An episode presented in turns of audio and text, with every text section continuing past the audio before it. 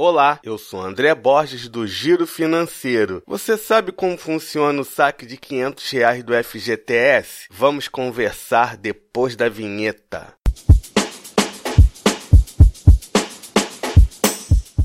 Eu gostaria de agradecer ao Emerson e à Amanda da loja Vitor Hugo pelo convite para palestrar para os funcionários da fábrica. O governo federal liberou de forma emergencial o saque dos recursos do FGTS, limitado a 500 reais por conta ativa e inativa. Para quem tiver poupança na caixa, os saques começam dia 13 de setembro e para quem não tem, 18 de outubro. Os saques estarão disponíveis até 31 de março de 2020. Depois desta data, não será possível sacar esses recursos. A data do saque dependerá do mês de aniversário do trabalhador. Você só poderá fazer um saque de cada conta, ativa ou inativa, independente de quantas contas você possui. Ou seja, se tiver cinco contas, você poderá fazer um saque em cada conta disponível. Agora você pergunta, André, se eu sacar os meus 500 reais, eu não vou ter mais direito à retirada integral do meu fundo e a multa de 40%